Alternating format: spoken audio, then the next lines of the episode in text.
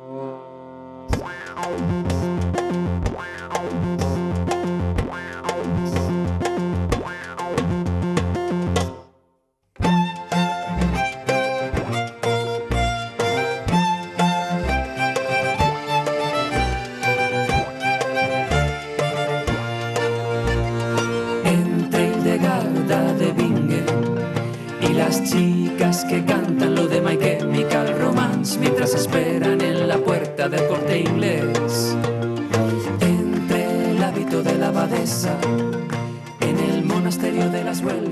Suena Astrud con esta canción que nos hace un mapa de geografía humana, nos acompaña Jaime Zaragoza desde su balcón de pensar, un balcón candente, dado los grados que hay en la calle. Juanma Zaragoza, ¿qué tal? Buenas tardes.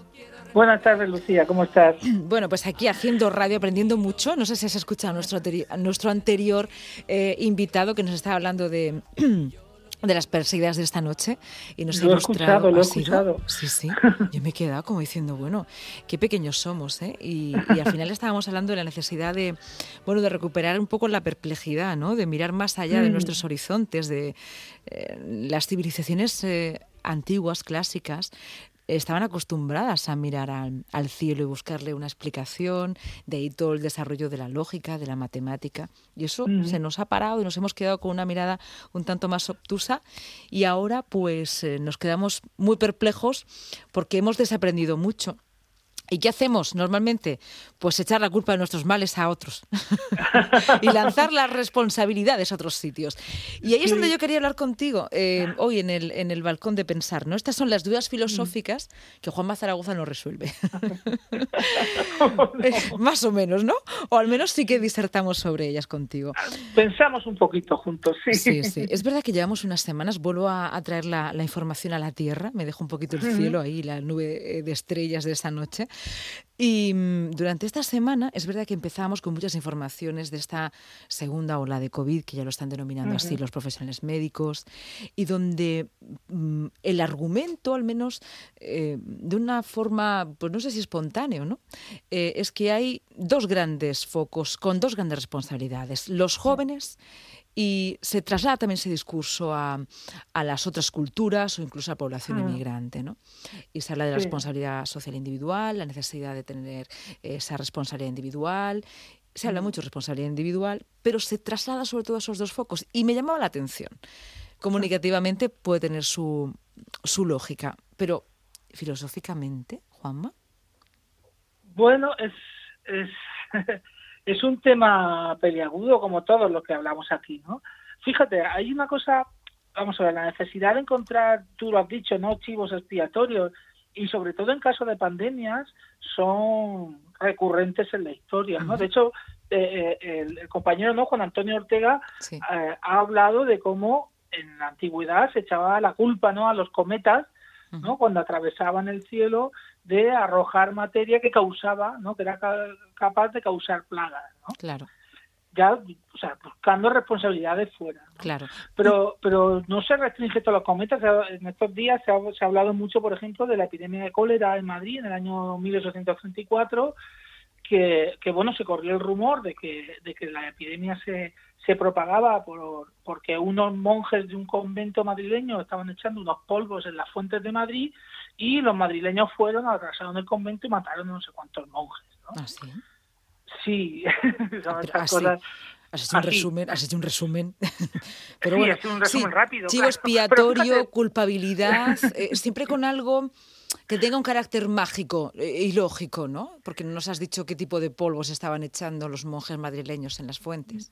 Claro, bueno, es que estas cosas son así y toda la y toda la mitología, por ejemplo, Carlos Ginsburg lo habla muy bien en una obra magnífica que tiene que se llama, que es un historiador Carlos Ginsburg, que se mm. llama eh, Una historia nocturna, ¿no? Y entonces él relata cómo en la Edad Media, pues toda la historia de la brujería solían venir asociadas también, o de la bruja, ¿no? Venía, a ser, venía asociada a este tipo de eventos, ¿no? O la figura del judío que comía a los niños, la bruja en sus aquelarres, ¿no? Y que eran los que transmitían la, la, enfermedad y lo que hacían que las cosechas se, se echaban a perder, que llegaban a la sequía, etcétera, etcétera.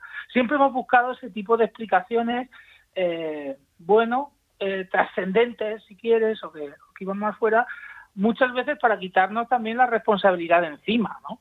Y volvemos así al, al, otro tema, ¿no? Que es el de la responsabilidad. Exacto.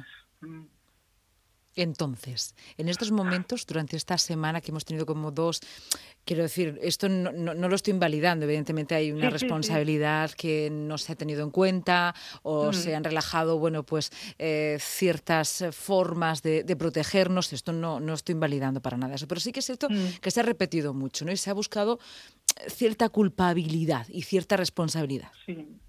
Sí, fíjate, cuando hablamos de responsabilidad, bueno, esto se puede, lo podemos enfocar de, de muchas maneras, ¿no? Eh, vamos a ver, normalmente se ha hablado de responsabilidad en el sentido moral, ¿no? En el sentido de que, bueno, tenemos la responsabilidad de hacernos cargo de nuestros actos, ¿no? Y entonces, bueno, pues tenemos que poner una mascarilla y este tipo de cosas, ¿no?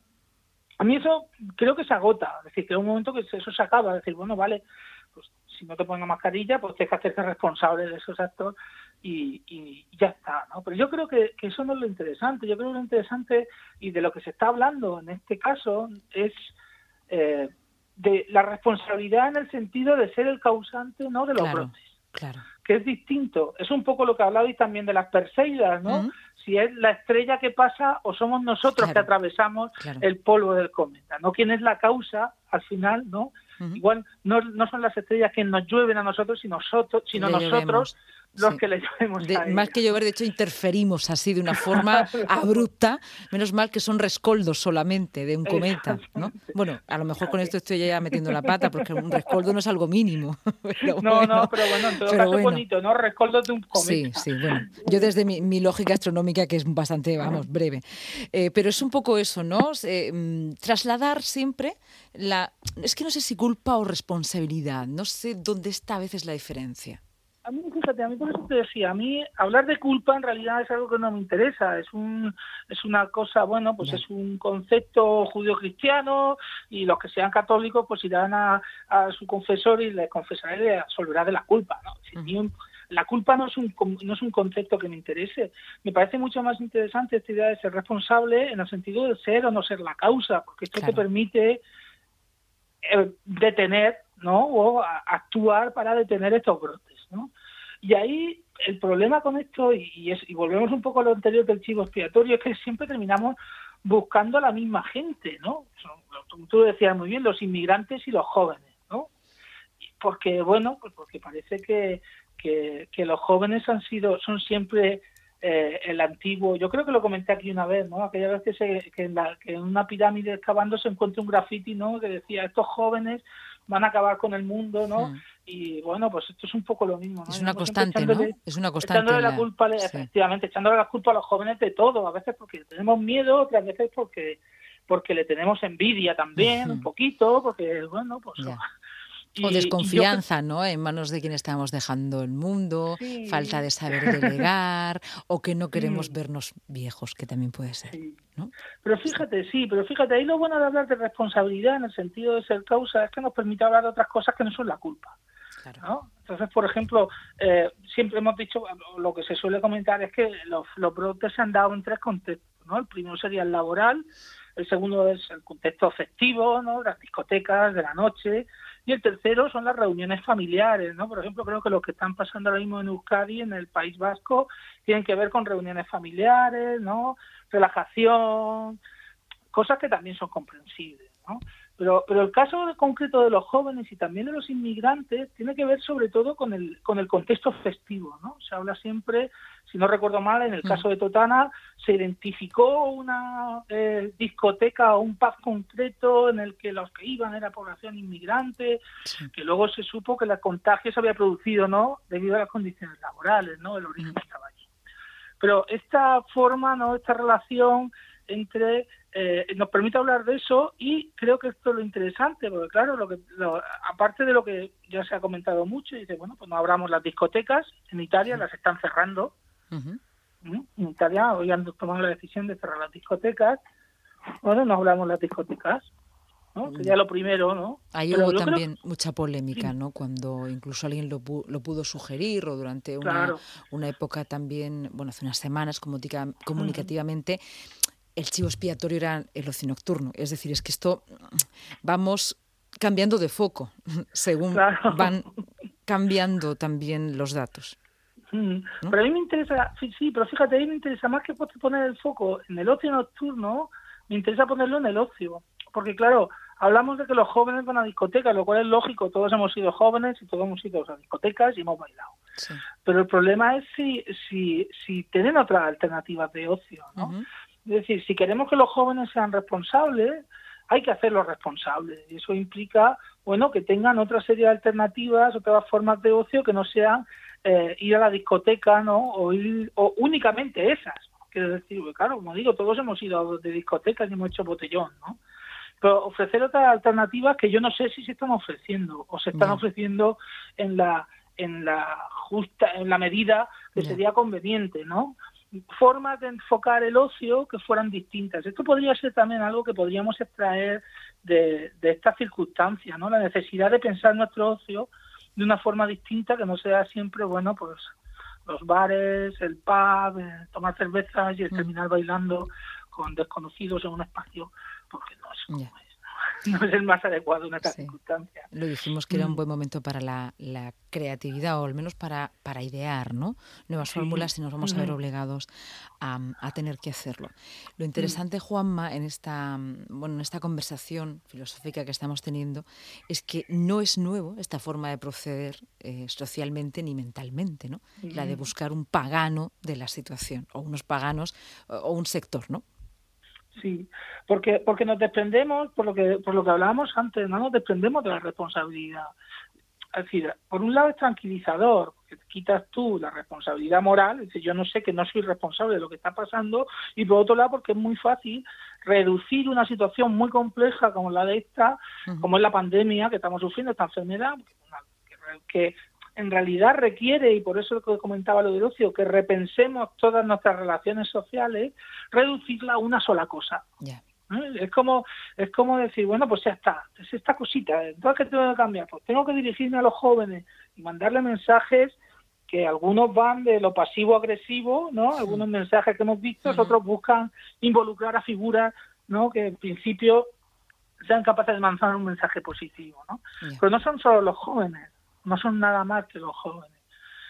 Los jóvenes hay que ofrecerles otras cosas, entre otras cosas que sean protagonistas de sus propias opciones de ocio, ¿no? que ellos puedan decidir qué, es lo que quieren hacer y cómo quieren relacionarse entre ellos y cuál tipo de sociabilidad quieren establecer.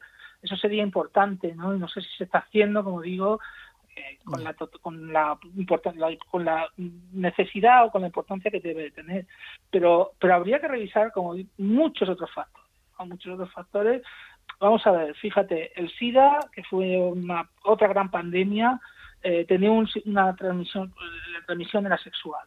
Y, lo, y eso llevó, además, eh, si recuerdas, a finales de los 80, principios de los 90, que hubiera una gran revisión de todas nuestras prácticas sexuales, ¿no? Con la introducción del preservativo en primer lugar. Sí, y también llevó, Juanma, a buscar un chivo expiatorio y una culpabilidad.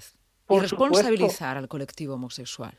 Por supuesto, ese fue el primer paso buscar un chivo, una, además se llamaba así, ¿no? la enfermedad gay o la peste gay, ¿no? Eh, claro, ese fue el primer paso.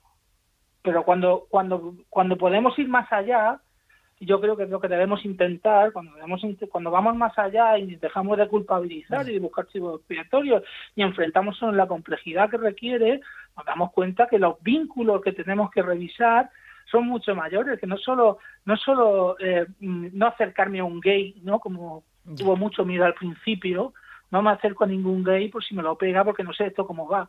¿no? Bueno, pues hubo que revisar otra serie de cosas, hubo que empezar a introducir la educación sexual en las escuelas, que fue un, al menos en este país, fue una cosa muy difícil y muy, bueno, recuérdate todo el escándalo, ¿no? Que hubo con el anuncio aquel famoso de televisión española del preservativo, ¿no? Sí, bueno, pues estas son las cosas que tenemos que empezar a pensar.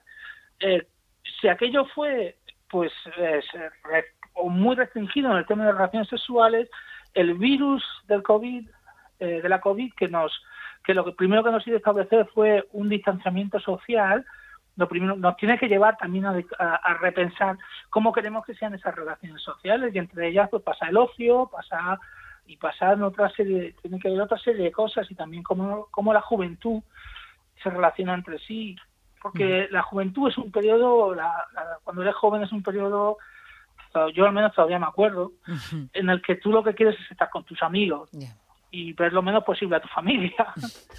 y eso, claro, en estas circunstancias es complejo. En estas circunstancias es complejo. Afortunadamente tenemos periodos en la historia que podemos volver a recordarlos. No somos tan diferentes. La verdad es que este ha sido casi casi un factor común en el programa de hoy, ¿eh? el de repensarnos y darnos cuenta de que no somos tan diferentes de otras épocas y, articular nuevas medidas, nuevas fórmulas, más creativas.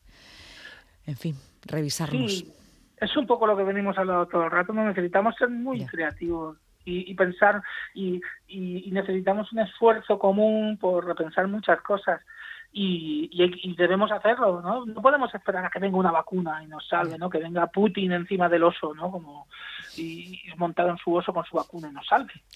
la, imagen no sé yo sí. Pero oye que, a ver, Juanma, que lo mismo hay como una cuestión de marketing, quién sabe. Sí, bueno. Tan creativos estamos siendo que lo mismo hayas ideado ahora una imagen. No me estaba imaginando yo eso para nada, pero todo podría ser. ¿Por qué eh, a mí es que me ha parecido verlo por ahí. Putin subió en un oso con una vacuna vacuna, sí, con la vacuna en la espalda. Estas cosas que también hay que repensarse mucho la masculinidad. Sí, y no, y la creatividad comercial en este caso. bueno, bueno, Juanma Zaragoza, pues me bajo del balcón de pensar. Nos bajamos del balcón de pensar porque después de esta imagen poco más se puede decir. Sí, Putin encima de un oso. Con la vacuna puesta. nos has dado la tarde. ¿eh? Venga. Muchísimas gracias. Es un placer siempre estar ahí en la sombra de tu balcón la semana que viene mucho más. No culpa, sí responsabilidad y sobre todo creación y creatividad. Gracias. Hasta luego.